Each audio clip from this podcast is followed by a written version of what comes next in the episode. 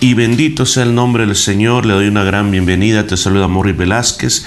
Bienvenido al Salmo de este día. Nos encontramos en el Salmo número 106 que nos ha enseñado mucho acerca de lo que el pueblo de Israel hizo contra Dios y cómo Dios no los destruyó, no les pagó conforme lo que se merecían. Pero continuemos con nuestro viaje y nos habíamos eh, quedado en el versículo número 41 y continuamos ahora con el número 42. Dice, sus enemigos los oprimieron y fueron quebrados debajo de su mano. Muchas veces los libró, mas ellos se rebelaron contra su consejo y fueron humillados por su maldad. Continuamos hablando de la historia del pueblo de Israel, como todas esas naciones que una vez Dios se las entregó en sus manos, eh, Israel perdió el poder, el dominio, porque ellos se apartaron de los mandamientos de Dios y permitió muchas veces que naciones como los moabitas, los edomitas, los filisteos, los babilonios los derrotaran, los esclavizaran, les hicieran mucho daño. Y de verdad que vivieron quebrantados debajo de, de las manos de estas naciones, pero Dios hizo muchas maravillas, Dios los libró y Dios los sacó de esa situación, Dios los volvió a poner en una situación de tranquilidad, pero ellos, dice aquí la palabra de Dios, se revelaban contra su consejo y fueron humillados por su maldad. La palabra de Dios eh, no simplemente es un montón de leyes que nos dicen qué es lo que no tenemos que hacer. Muchas veces eh, el ser humano mira hacia la Biblia o hacia los diez mandamientos como las diez, eh, podemos decir, imposiciones que si no las haces, pues eres una persona destinada al castigo de Dios. Mas no, no, no nos damos cuenta que los mandamientos del Señor son diez maneras como vivir de una manera plena, de una manera gozosa, cómo recibir todos los beneficios que Dios tiene para el ser humano. Porque bueno, nosotros tomamos nuestras propias decisiones, vivimos a nuestra propia manera, pues vamos a tener las consecuencias. Jesús le dijo a Pedro, le dijo, el que eh, vive por la espada, por la espada morirá. Entonces nosotros decidimos cuál rumbo queremos tomar. En este mundo solamente hay dos formas de vivir, de acuerdo al cosmos, de acuerdo al sistema social establecido por Satanás, que es un sistema en el cual todos vivimos un día y nos sentimos tan cómodos que pensamos que esa es la lógica y esa es la manera inteligente de vivir. Pero los mandamientos de Dios son antiguos, existen desde el principio y le han dado al ser humano eh, la forma como tiene que hacer las cosas correctas. Y el que vive de acuerdo a esos mandamientos de Dios es el que siempre encontrará el favor de Dios. Entonces aquí viene la gran oposición que llega a haber entre lo que son los que viven los mandamientos de Dios y y entre, y entre los que rechazan los mandamientos de Dios. Aún la palabra de Dios en el libro de Apocalipsis capítulo 12, también nosotros en la iglesia estamos estudiando el libro de Apocalipsis, se habla sobre la guerra entre el dragón, Satanás, contra la simiente, la mujer, contra los descendientes de esa mujer que significa el pueblo de Israel. Pero dice en su parte final de ese capítulo 2, en el último versículo, como el, dragón o Satanás no pudo hacerle daño a la mujer, no pudo hacerle daño al hijo que nació, dice que comenzó a, seguir a esos descendientes, a hacerle guerra, dice claramente a todos aquellos que guardan los mandamientos de Dios. La verdad de las cosas, si tú guardas los mandamientos de Dios, sí hay bendición, pero también hay oposición. Y dice, dice además esta palabra, dice, y versículo 44, con todo, él miraba cuando estaban en angustias y oía su clamor, y se acordaba de su pacto con ellos, y se arrepentía conforme a la muchedumbre de su misericordia. Mire, qué bueno es nuestro Dios. Qué bueno es que a pesar de las rebeliones del ser humano, a pesar de que el corazón se cierra, de no querer oír la palabra de Dios, de no querer seguir los mandamientos de Dios, Él no dijo, bueno, ya no aguanto con esta gente, la destruyo completamente y no me hago problemas, sino que dice claramente de que escuchaba cuando ellos clamaban.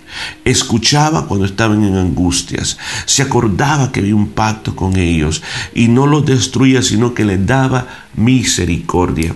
Fíjense que esta parte de Dios hace que el ser humano no valoremos a nuestro Señor, sino que vivimos como queremos, hacemos lo que queremos y entonces decimos, bueno, ¿dónde está el castigo de Dios? Si fuera malo lo que estuviera haciendo, Dios ya me hubiera castigado. Otras personas dicen, si realmente Dios existe, ¿por qué entonces no me castiga? Dicen porque a pesar del yo hago y vivo como quiera y a saber si Dios existe. Cuando se les habla las personas de la existencia del cielo y del infierno, dicen, no, eso no, eso no existe, dice. Hay, hay unas personas que confirman, mire, Dios es amor y todos vamos a ir al cielo.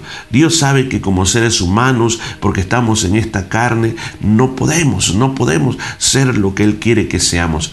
Yo te quiero decir en esta hora, la palabra de Dios dice que Jesucristo vino en carne vino en carne.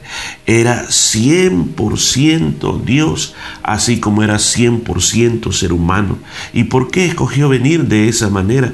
Para mostrarnos que se puede vivir de esa manera, se puede vivir eh, en esta tierra agradando a Dios. Dice la palabra de Dios que los pensamientos de Dios no son gravosos, o sea, no son pesados, no son como una gran carga que se ha impuesto sobre nosotros y uno dice imposible. Es que todo comienza todo comienza en una relación de amor con Dios. Cuando yo vivo una relación de amor, yo vivo para agradar a aquella persona, para atraer la atención de aquella persona.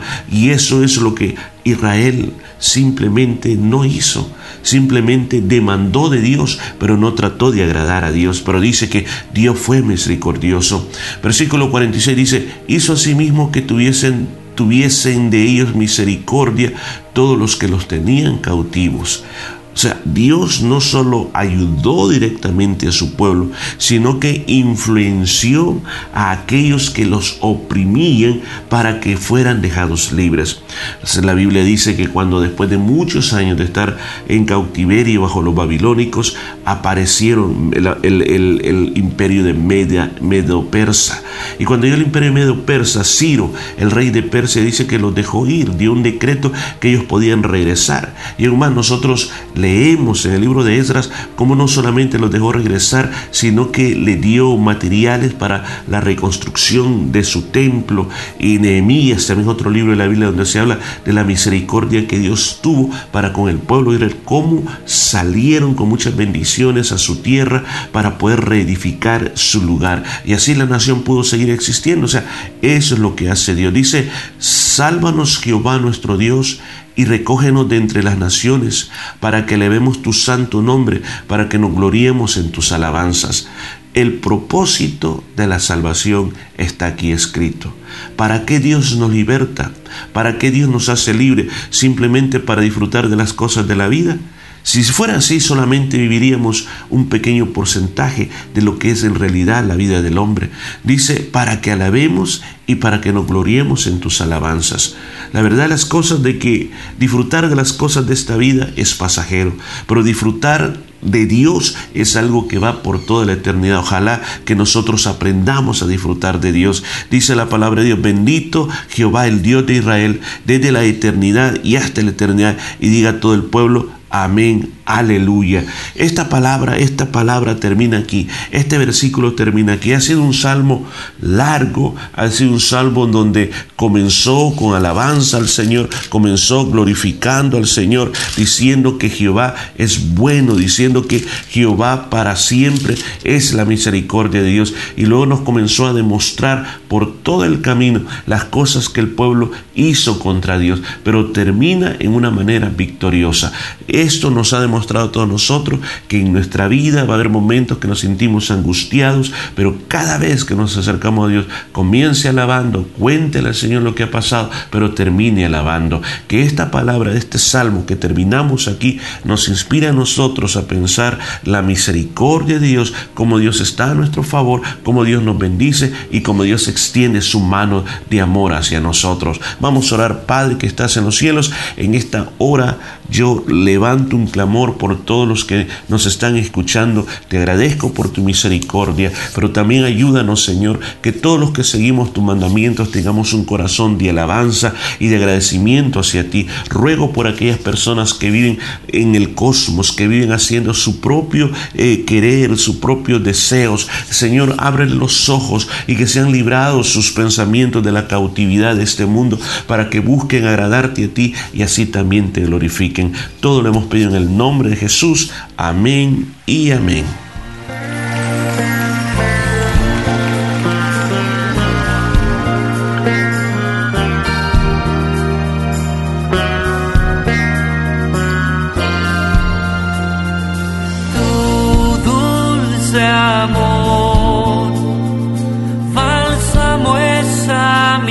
pecados,